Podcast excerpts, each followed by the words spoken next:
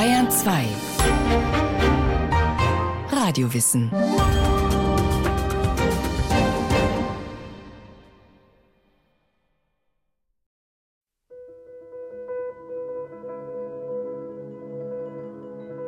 Lob ist die einzige Kraft, die uns zu edlen Handlungen antreibt und Ausdauer dafür verleiht. Jean de la Brière, französischer Schriftsteller und Philosoph. Wann lobe ich wen geführt? Es kommt auf die Situation an. Also ich bin grundsätzlich der Meinung, dass Loben eigentlich dem anderen immer sehr gut tut. Und wenn man sich zum Beispiel sehr mit dem anderen verbunden fühlt und auch meint, er hat gerade recht, dann spreche ich sowas auch gerne aus, weil ich dann denke, dann bestärke ich in dem, was er damit ausdrücken wollte und motivieren, vielleicht auch genauso weiterzumachen. So. Und wenn, wenn die Richtung mir auch zusagt, indem er zum Beispiel denkt und handelt, dann lobe ich auch gerne mal, ja. Die meisten Lobe sind wohl gelogen. Ja, nur um sich Freunde zu schaffen, denke ich mir mal. Ne? Dass viele Leute loben und denken, naja, da machst du dir Freunde mit. Ne? Oh, ich denke schon, dass das eine Rolle spielt, weil der Mensch ist ja für positive Dinge eigentlich empfänglich. Und von daher äh, freut sich, denke ich, jeder über ein Lob. Ich lobe zum Beispiel meine Frau, wenn sie sehr gut kocht. Da sage ich das immer wieder, ach, heute hat es wieder sehr gut geschmeckt. Zum Beispiel. zum Beispiel meinen Freund, wenn er was im Haushalt gemacht hat. Aber man wird ja auch gerne auf der Arbeit zum Beispiel gelobt, wenn man was gut gemacht hat. Und ähm, ja, es freut einen. Und das ist irgendwie auch die Motivation, irgendwas weiterzumachen oder generell quasi ich würde fast schon so weit gehen, äh, dass irgendwie Sinn des Lebens ist, dass man irgendwie auch positive Signale bekommt von anderen Leuten. Und ja, dafür ist das halt da.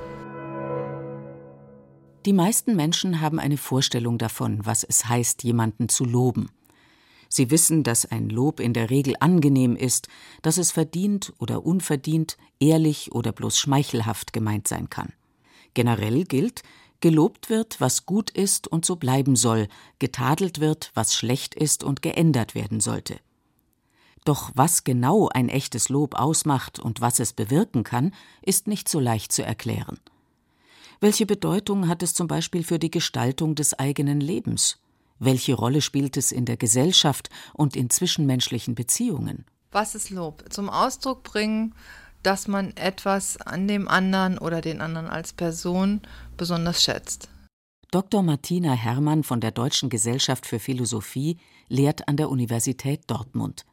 Schwerpunkte ihrer Forschung sind die Themen Personenbegriff, Freiheit und Abhängigkeit. Ich denke, dass sich zwischenmenschliche Beziehungen, ohne dass man sich gegenseitig Wertschätzung zum Ausdruck bringt, gar nicht machen lassen.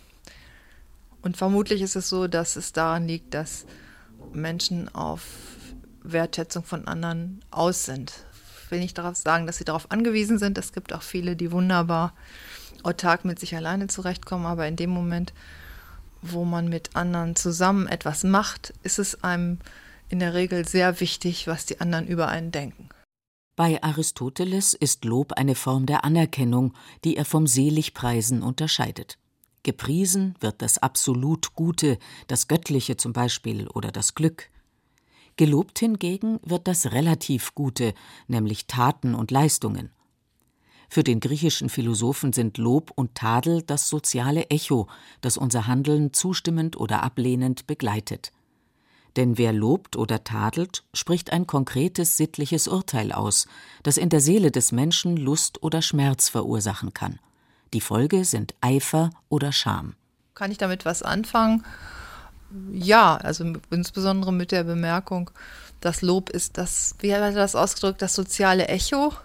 Schöne Übersetzung, kann mir gar nicht vorstellen, dass das im Griechischen so steht, aber dass es jedenfalls etwas ist, das unser alltägliches Miteinander begleitet, dass es soziale Funktion hat und dass es irgendwie auch eigentlich was Selbstverständliches ist. Die gute Tat, die ungepriesen stirbt, wirkt tausend andere, die sie erzeugen könnte. William Shakespeare. Kinder verdienen Lob. Weil wir klein sind und wir machen auch sehr große Fehler und wir hören sehr oft nicht. Deswegen ist das vielleicht ein Wunder, wenn wir einmal zuhören und das tun, was unsere Eltern uns befehlen. Ich werde gelobt, wenn ich Gitarre spiele und schon den ersten Song hinkriege. Wenn ich mein Zimmer aufgeräumt habe oder wenn ich schon mal Frühstück gemacht habe oder das Essen vorbereitet habe. Wenn ich anderen helfe, meiner Familie oder so. Oder wenn ich mich im Unterricht beteilige. Zum Beispiel, als ich beim Supermarkt war, hat einer ihre Kreditkarte auf den Boden fallen lassen. Dann habe ich die zur Kasse gebracht. Danach haben sie mich gelobt. Loben ist also, wenn man was Gutes gemacht, wenn man eine Eins kriegt oder eine Zwei und man wird von den Eltern gelobt. Also du warst gut, du hast es perfekt gemacht und so, das heißt Loben für mich. Viel Lob macht Kinder stark und selbstbewusst, glauben Eltern heutzutage und loben darum den Nachwuchs reichlich in den höchsten Tönen.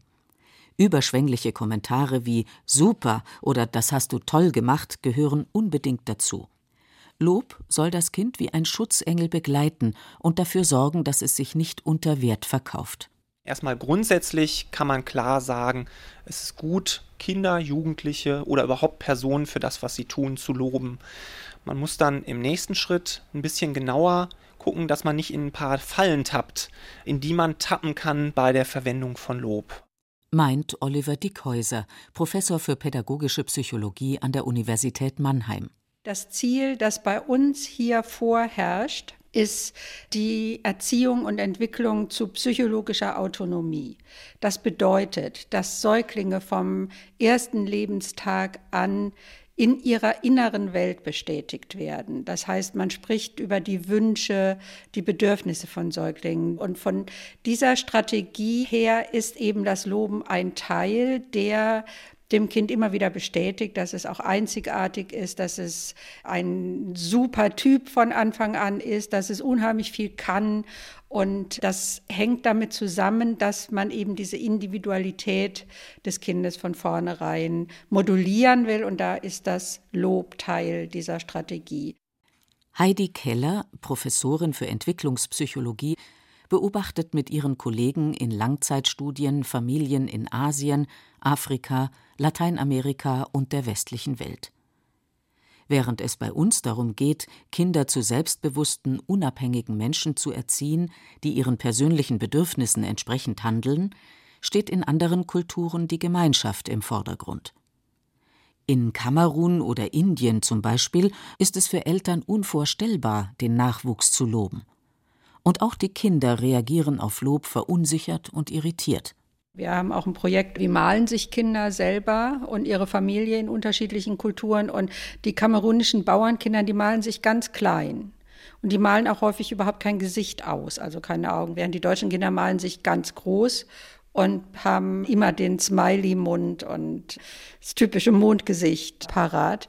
Natürlich denken sie dann immer ein Kind, das sich klein malt oder in die Ecke malt, das hat Probleme oder das hat kein Selbstbewusstsein und solche Dinge. Ne? Das ist sehr naheliegend. Das reflektieren wir gar nicht. Es kann aber ganz andere Ursachen haben. Und das ist ja auch schon so ein westlicher Begriff, selbstbewusst. Die haben, natürlich hat das Kind, das sich klein malt und in der Familie sich als Teil fühlt, das hat natürlich auch ein Selbstbewusstsein und das kann auch sehr selbstsicher sein, weil es weiß, was es kann und was es tut und wie wichtig das ist was es tut.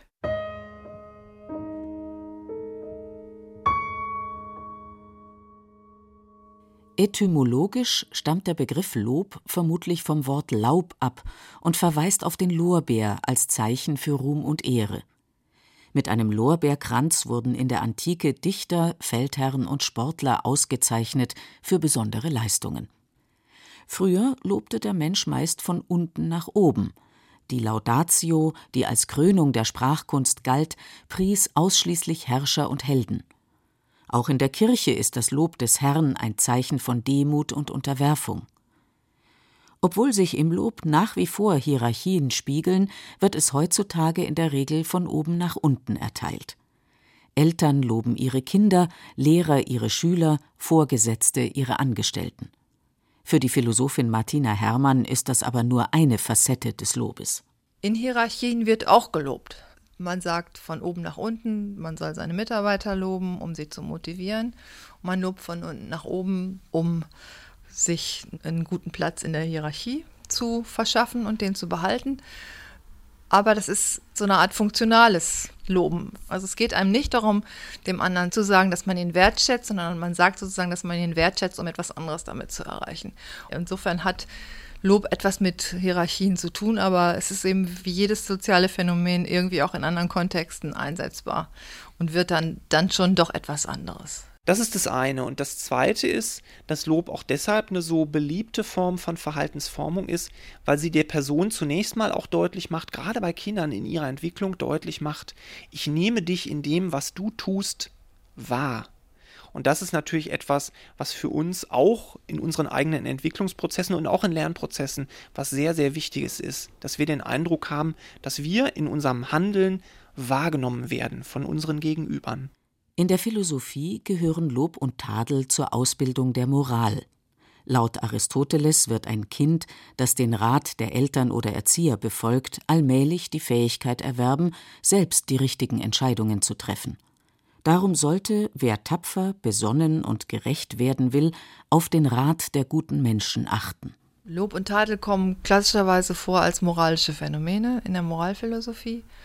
Es gibt äh, die historische Strömung, die auch heute noch von vielen aktiv wieder aufgenommen wird, der Moral Sense Philosophie. Dazu gehören Philosophen wie Francis Hutcheson, David Hume und Adam Smith.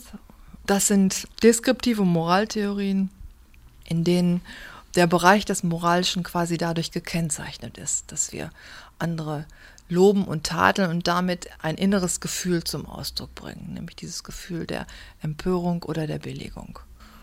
So gesehen sagt diese Strömung der Philosophie, ohne Lob und Tadel keine Moral. Ganz anders sah das Immanuel Kant. Immanuel Kant ist eher auf die Seite der Rationalisten in der Moralphilosophie zu schlagen. Er denkt, moralisches Handeln ist ein erkenntnisgestützter Prozess. Ich muss mir überlegen, was richtig zu tun ist. Wenn ich mir das gut genug überlegt habe, dann komme ich darauf, dass ich dann das Richtige tue, wenn es vereinbar ist mit dem, was Kant den kategorischen Imperativ nennt. Und das ist eine gewisse Verallgemeinerbarkeit der Handlung. Da brauche ich kein Gefühl. Und wenn Lob und Tadel kommt, dann für die Leute, die zu dumm sind, das selber zu denken und die von den anderen in die richtige Richtung gelenkt werden müssen. Lob, ebenso wie Gold und Diamanten, hat Wert nur durch seine Seltenheit. Samuel Johnson, englischer Gelehrter und Schriftsteller. Je kleiner der Mensch, desto häufiger das Lob. Babys und Kleinkinder bekommen für fast jede Regung eine positive Rückmeldung. Wie hübsch sie lachen, wie brav sie essen, wie fein sie ihr Geschäft gemacht haben. Ab der Grundschule gibt es lobende Worte und Anerkennung vor allem für besondere Leistungen wie gute Schulnoten, Erfolge im Sport oder freiwillige Arbeiten im Haushalt. Einmal erwachsen hört man Lob immer seltener. Bei uns wird definitiv zu wenig gelobt, glaube ich.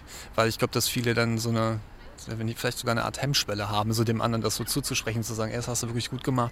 Also, sogar wenn ihm das, äh, wenn es manchen Leuten zusagt, was gerade passiert, dass die dann aber schon wieder beim nächsten Schritt sind. Also es wird dann so schnell übergangen, dass man sich die Zeit nimmt, das auch zu honorieren. Ich glaube, das fehlt. Definitiv. Generell ist die Gesellschaft ja eher kritisch und ich glaube, dass da eher weniger gelobt wird. Zum Teil wahrscheinlich auch gerechterweise, aber ähm, ich glaube, dass gute Dinge oft nicht so angezeigt werden wie negative Dinge und dass da vielleicht auch zu wenig gelobt wird. Schon in der Schule wird gelernt, sich auf die Fehler zu konzentrieren und sich zu verbessern, denn gut ist meist nicht gut genug. Laut einer Studie der Hans-Böckler-Stiftung fühlen sich rund 60 Prozent der Deutschen im Beruf nicht ausreichend gewürdigt und finden, dass ihre Arbeit nicht angemessen geschätzt wird. Dabei sind 90 Prozent der Arbeitgeber davon überzeugt, dass Lob und Anerkennung die Leistungsbereitschaft der Mitarbeiter am besten fördert. Lob ist eine Form von positivem Hinweis, also einfach ein positiver Stimulus, etwas, was für die Person positive Qualität hat. Und wir Menschen, wir sind keine isoliert arbeitenden Wesen, die sich eben einfach nur mit den Aufgaben beschäftigen wollen.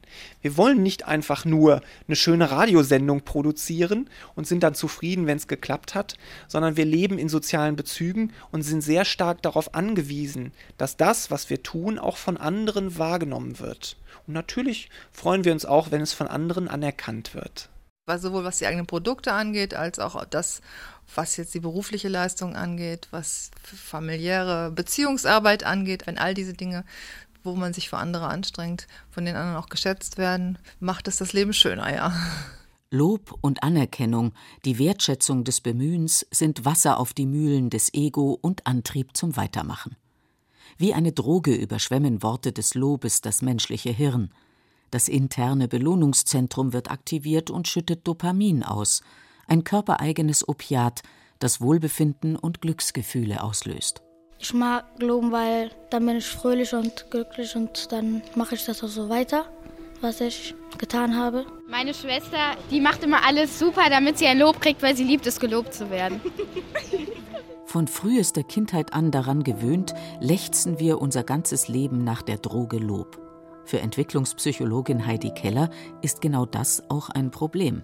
Das geht ja vom ersten Lebenstag an so, dass man das als selbstverständlichen Teil erlebt und es fällt einem natürlich auf, wenn es ausbleibt. Und insofern kann man sagen, wir sind alle ein bisschen extrinsisch motiviert. Das heißt, wir brauchen die Bestätigung von außen, während andere vielleicht mehr Selbstsicherheit aus sich selber äh, herausschöpfen. Und das ist bei uns, denke ich, schon so eine existenzielle Unsicherheit, weil wir uns ständig beweisen müssen, dass wir wer sind und dass wir unser System am Laufen halten können. Das ist eine aktive Leistung, die wir ständig erbringen. Gegen Angriffe kann man sich wehren, gegen Lob ist man machtlos. Sigmund Freud. Beim Loben kann man eigentlich nichts verkehrt machen, so die landläufige Meinung. Doch schon Aristoteles weist warnend darauf hin, dass Lob nicht immer die gewünschte Wirkung nach sich zieht. Im Übermaß erteilt kann eine Abhängigkeit entstehen, so dass der Mensch nichts ohne den Ansporn des Lobes unternimmt. Zu wenig Lob wiederum kann Unzufriedenheit und Hass verursachen, weil die berechtigte Anerkennung fehlt. Meine persönliche Meinung ist, dass bei uns zum Teil schon auch, also in der westlichen Welt meine ich jetzt, in der Mittelschichtsgesellschaft, dass da zum Teil schon erheblich übertrieben wird, wenn man den Babys da schon in unglaublichen Tönen malt, was sie für ganz besonders super tolle Menschen sind. Da muss ja dann irgendwann ein Realitätsschock eintreten, wenn die im Umgang mit anderen Kindern dann spätestens in der Regel merken, aha, andere haben denselben Anspruch und treten nicht zur Seite und verneigen sich, sondern da kommt es dann sicherlich auch zu Problemen, sich sozial einzufinden und zurechtzufinden. Nicht, dass ich jetzt was gegen Loben in unserer Gesellschaft hätte, aber man kann es sicherlich auch übertreiben. Oder beziehungsweise man muss eine Balance finden, damit auch der soziale Anspruch und der soziale Respekt, dass das eben nicht zu kurz kommt. Und das kann möglicherweise schon mal passieren. 1866 schrieben Jakob Georg Kurtmann und Friedrich Heinrich Christian Schwarz in ihrem Lehrbuch der Erziehung. Sehr nahe verwandt mit der Belohnung als Erziehungsmittel ist das Lob, der Lohn in Worten und die Auszeichnung, der Lohn in äußerlichen Zeichen. Auch in deren Anwendung muss die äußerste Behutsamkeit angewandt werden, wenn nicht mehr Schaden als Nutzen gestiftet werden soll. Lob hat schon das Bedenken gegen sich, dass es meistens einen Tadel anderer, nicht Gelobter in sich einschließt und dass der Gelobte die Zufriedenheit nun auch zum Maßstabe seiner Selbstschätzung macht.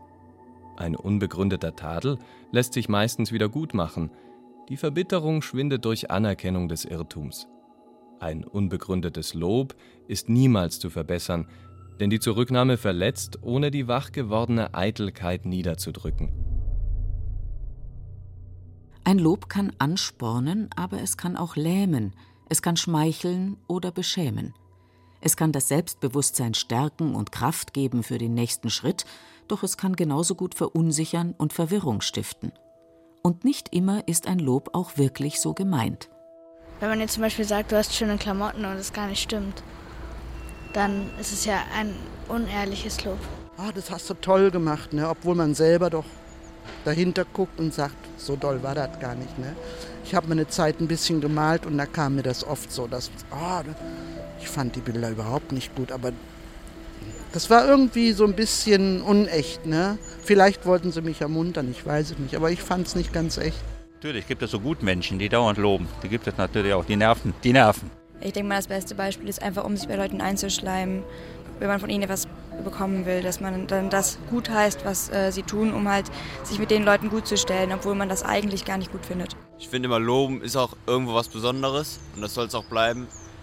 Ja, deswegen ist das vielleicht nervend, wenn es dauernd kommt und man quasi nichts anderes mehr gewöhnt ist. Das ist, glaube ich, nicht so gut.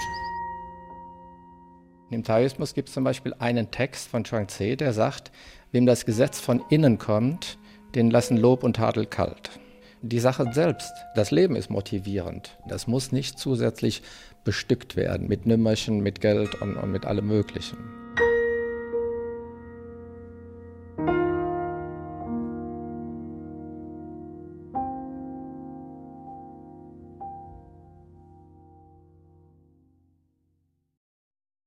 Sie hörten über das Loben. Freundeslob hinkt, Fremdeslob klingt von Claudia Heißenberg. Es sprachen Beate Himmelstoß und Benedikt Schregle. Technik Birgit Vetter. Regie Martin Trauner. Eine Sendung von Radio Wissen.